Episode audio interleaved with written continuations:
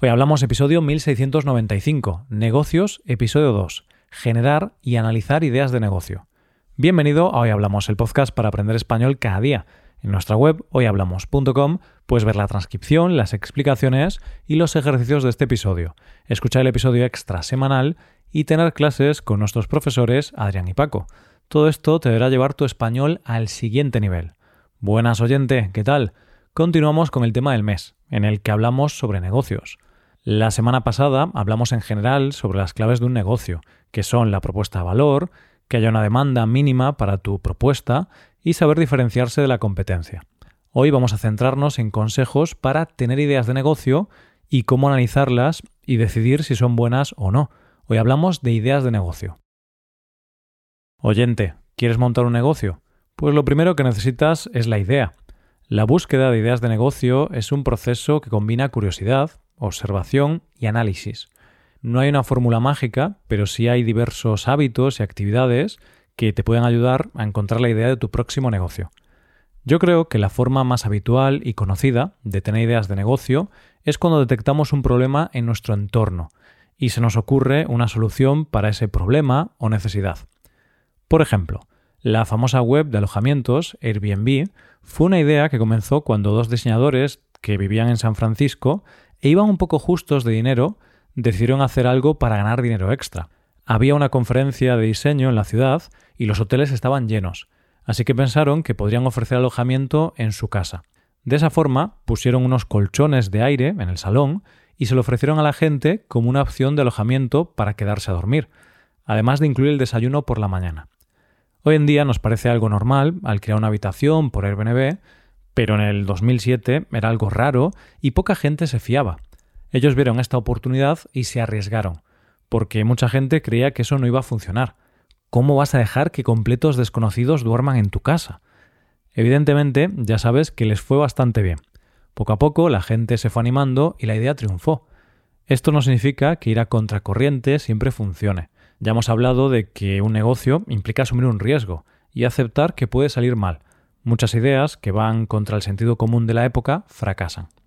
Te cuento esta historia porque así es como nacen muchas ideas de negocio, observando nuestro alrededor, observando nuestra propia experiencia, interactuando con nuestro entorno, tanto en persona como por Internet. Otro ejemplo, este mismo podcast. La idea de este podcast nació cuando yo estaba aprendiendo inglés de forma intensiva en el 2016 y en ese momento escuchaba bastantes podcasts para aprender inglés, en este contexto, al estar estudiando inglés y estar sufriendo los típicos problemas de los estudiantes de idiomas, sobre todo los típicos problemas en los que te encuentras cuando alcanzas un nivel intermedio, que es más lento y complicado avanzar, un día se me ocurrió esta idea. Se me ocurrió que sería una buena idea un podcast en el que se hablase de temáticas muy diversas para poder mejorar el vocabulario. Me pareció una idea interesante y la anoté en un cuaderno. Sin embargo, el podcast no lo lanzamos hasta el 2017, un año después. Esto fue porque noté la idea, pero no me puse a trabajar en ello. Simplemente la anoté como muchas otras ideas, porque en aquella época yo tenía un blog de notas donde anotaba diferentes ideas de negocio que se me iban ocurriendo. No fue hasta un año después, enero del 2017, cuando Paco y yo comenzamos el podcast. Entonces, oyente, si quieres tener ideas de negocio, piensa, ¿Qué actividades haces actualmente en las que haya cosas que no te gusten? ¿Qué servicio, herramienta, aplicación o producto te ayudaría en tu día a día? Y esto es un hábito de pensamiento que tienes que implementar en tu rutina diaria. No es solo ponerte unas horas a pensar en ideas de negocio, sino que tienes que integrar este pensamiento en tu día a día. Y no solo pienses en tu propia experiencia. Escucha a tus amigos, a tus compañeros de trabajo, a tu jefe, a los clientes de la empresa donde trabajas. En esas conversaciones siempre va a haber potenciales ideas de negocio. La clave es tener una mentalidad emprendedora y escuchar analizando todo con esta mentalidad, pensando en cómo podría resolver ese problema o queja que estás escuchando. Para esto también puede ser útil leer el periódico, escuchar podcasts con temáticas diversas, leer boletines de correo electrónico, escuchar y leer contenido diverso junto con la mentalidad de pensar cómo se podría encontrar una solución. Esto te permitirá encontrar patrones e ideas que otros no ven. También otra forma de tener ideas de negocio es coger un modelo de negocio exitoso que funciona bien y ver si podrías hacer algo similar en un país, sector o ciudad distinta. O sea, coger una idea de negocio y adaptarla y cambiarla para un contexto distinto. Un ejemplo de esto podría ser la web de compras y subastas Mercado Libre, que es una web muy parecida a eBay, pero que opera principalmente en América Latina.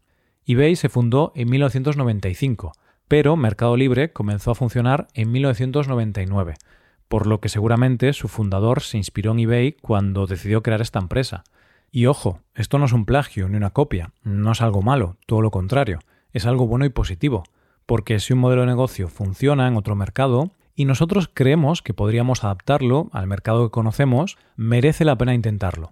Además, si el nuevo negocio funciona bien, significa que había una necesidad que no estaba cubierta en ese mercado. Muchas veces hay empresas que saben hacerlo bien en su mercado, pero por falta de conocimiento no pueden lanzar su negocio en otros mercados. Esa es una oportunidad. Si conoces bien tu mercado local, quizá puedas implementar una idea que ya funciona en otros países. No conozco la historia exacta de eBay en América Latina, pero seguramente en aquella época eBay no operaba en esos países, y gracias a la creación de Mercado Libre, las personas de Latinoamérica pudieron disfrutar de una web donde comprar y vender miles de artículos. Entonces, si quieres usar esta técnica de generación de ideas de negocio, observa y analiza negocios que funcionan y piensa si podrías hacer algo parecido, pero en un mercado distinto. No tiene que ser en un país distinto, podría también ser un sector diferente. Por ejemplo, puedes pensar en el típico negocio que funciona, que consiste en una lavandería autoservicio. Este negocio funciona porque hay personas que no tienen una lavadora en casa y no tienen tanto presupuesto como para llevar su ropa a una tintorería. Entonces utilizan estas lavanderías autoservicio. Bien, pues tomando este ejemplo, podrías pensar, ¿qué negocio podría montar parecido a este, pero en otro sector? Un negocio en el que solo tuviese que tener unas pocas máquinas en un local, un negocio de bajo coste, que resuelve la necesidad de usar esa máquina que la gente necesita usar solamente de vez en cuando, y por algún motivo no tienen esa máquina en su casa posiblemente porque el precio es bastante alto o porque no tienen espacio en su casa.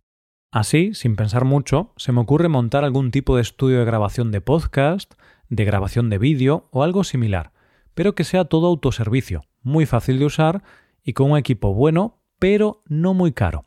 Es simplemente una idea. No sé si ya existe y ni siquiera sé si sería rentable. Aquí estamos poniendo en práctica esta forma de generar ideas y todo vale. Así que tenemos que ser creativos y darle vueltas a diferentes ideas, aunque suenen disparatadas.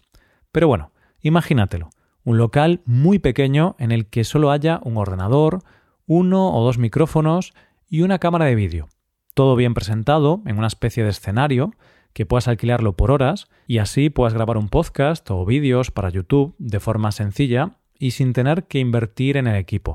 Sé que existen locales de grabación y tal, pero suelen tener costes elevados porque tienen personal, suelen contar con equipo muy profesional. Así a ojo creo que con un par de micrófonos de 200 euros, un ordenador de 1000 euros y una cámara de 1000 euros, más otros, no sé, 2000 o 3000 euros en el acondicionamiento del local, ya tendrías un estudio de bajo coste. ¿Se podría hacer este negocio con este presupuesto y sin necesidad de tener personal en el local? No lo sé, no lo he analizado lo suficiente. Quizá esta idea no tenga mucho sentido, pero bueno, pero bueno, es un ejemplo de cómo utilizar esta técnica de generación de ideas de negocio. Mientras escribía este episodio, se me ha ocurrido la idea en cuestión de 5 minutos. Así que, si dedicas tiempo, puedes ir encontrando cosas interesantes. Bueno, hasta ahora hemos visto algunas ideas para poder ser creativos e ir encontrando ideas de negocio interesantes. Imagínate que entre todas esas ideas has encontrado una que te parece factible. Venga, Voy a poner el ejemplo del estudio de grabación de podcast y vídeo de bajo coste, estilo lavandería autoservicio. ¿Cómo sé si esta idea es buena o mala? Hay que analizarla. Una forma de analizar ideas de negocio e ideas en general es hacer el famoso análisis DAFO. Estas siglas hacen referencia a debilidades, amenazas, fortalezas y oportunidades. Es una forma de analizar una situación de dos maneras distintas, de manera interna y externa. Por un lado, analizamos las fortalezas y debilidades internas, y por otro lado, analizamos las oportunidades y amenazas externas, las del entorno o del mercado. En el ejemplo del estudio de grabación, si yo quiero analizar esta idea de negocio, para mí, podría analizarla de esta forma. Este sería mi ejemplo personal, teniendo en cuenta mis habilidades, experiencia y recursos disponibles. Primero, la parte interna. Fortalezas. Me dedico a la creación de podcasts y la creación de contenido, por lo que conozco bien el mercado. Me gustan los ordenadores y la informática en general, entonces sería fácil montar un estudio de estas características. Debilidades. Tengo otro negocio, hoy hablamos, que me requiere dedicación completa. Mi tiempo es muy limitado. No tengo experiencia con negocios locales y presenciales, solo con negocios en Internet. Y después analizaría el mercado. Oportunidades. Hay una demanda creciente en este mercado. Cada vez hay más creadores de contenido. Es un mercado en auge. Muchos de estos creadores necesitan un espacio para producir contenido de alta calidad y no tienen recursos para hacer una gran inversión inicial. Ese sería el segmento al que nos dirigiríamos. Creadores de contenido para redes sociales o podcast. Amenazas. El coste de los equipos de producción de contenido es cada vez más bajo. Hoy en día los móviles tienen muy buena calidad de grabación y hay micrófonos bastante buenos por un precio bastante reducido. Y aunque es un mercado en auge y haya gente dispuesta a pagar, quizá el mercado en mi ciudad no sea suficientemente grande, porque este negocio depende mucho de tener un porcentaje grande de ocupación, por lo que si no se ocupa lo suficiente no sería rentable.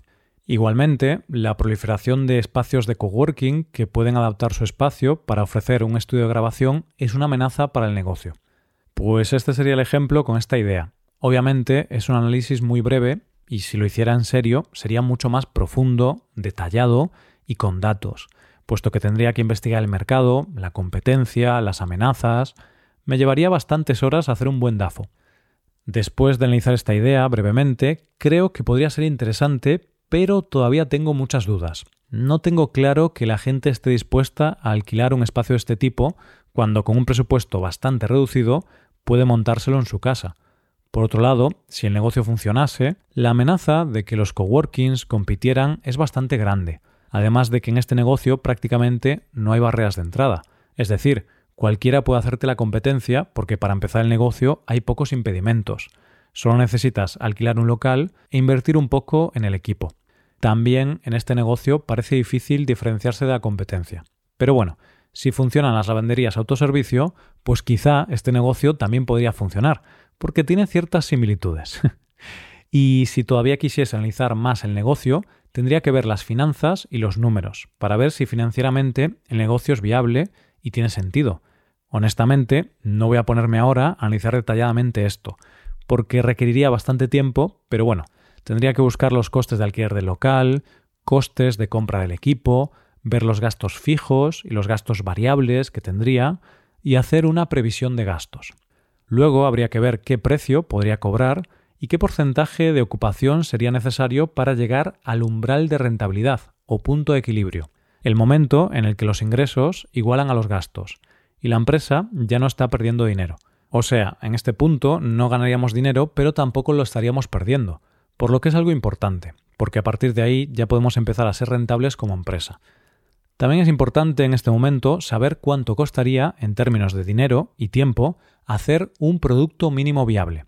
Este es un término que se usa principalmente en software para hablar del desarrollo de un producto que tenga el menor coste posible, pero que pueda funcionar correctamente para probar una idea y para ver si la gente está interesada en ese producto. Esto quiere decir que si voy a montar un negocio de este estilo, es mejor empezar alquilando un espacio muy reducido y con la calidad mínima para que la gente esté satisfecha, pero ajustando el presupuesto al máximo para poder ahorrar costes. Así puedo ver si hay demanda. Después, si el negocio funciona, ya puedes dedicar dinero a mejorar y ampliar tu servicio o producto. En este caso, sería alquilar un espacio más grande e invertir en mejor equipo de grabación. Y si el negocio fracasa, al menos no habrás perdido muchísimo dinero. Una vez tengo esos números, tendría que pensar cómo voy a atraer a mis clientes, porque está claro que al principio no voy a conocer ni el tato. En ese sentido, podría pensar cuánto dinero sería necesario invertir en publicidad para conseguir el alcance que permita poner a prueba mi idea de negocio. Porque este es otro tema. A veces la gente monta un negocio y dedica mucho tiempo y dinero en diseñar el producto o en tener el servicio perfecto y luego no dedica nada de atención ni dinero al marketing. Y claro, aunque luego el producto o servicio es muy bueno, como nadie lo conoce, acaba fracasando por falta de visibilidad. Por eso es importante pensar cómo nos vamos a dar a conocer. Y luego también hay que tener cuidado con los sesgos, ya que todos somos humanos y muchas veces nos cuesta ver las cosas de forma objetiva. Hay muchos sesgos que nos afectan. Por ejemplo, ahora que estoy pensando en esta idea de negocio, me parece interesante, la verdad, pero tengo que ser consciente de que estoy sesgado.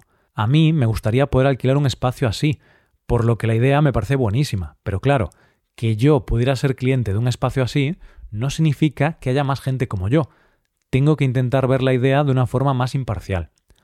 Otro sesgo típico es el sesgo de supervivencia. Por ejemplo, yo he dicho que el negocio de las lavanderías autoservicio funciona, porque veo lavanderías de ese tipo en mi ciudad, pero realmente no he analizado los datos objetivamente.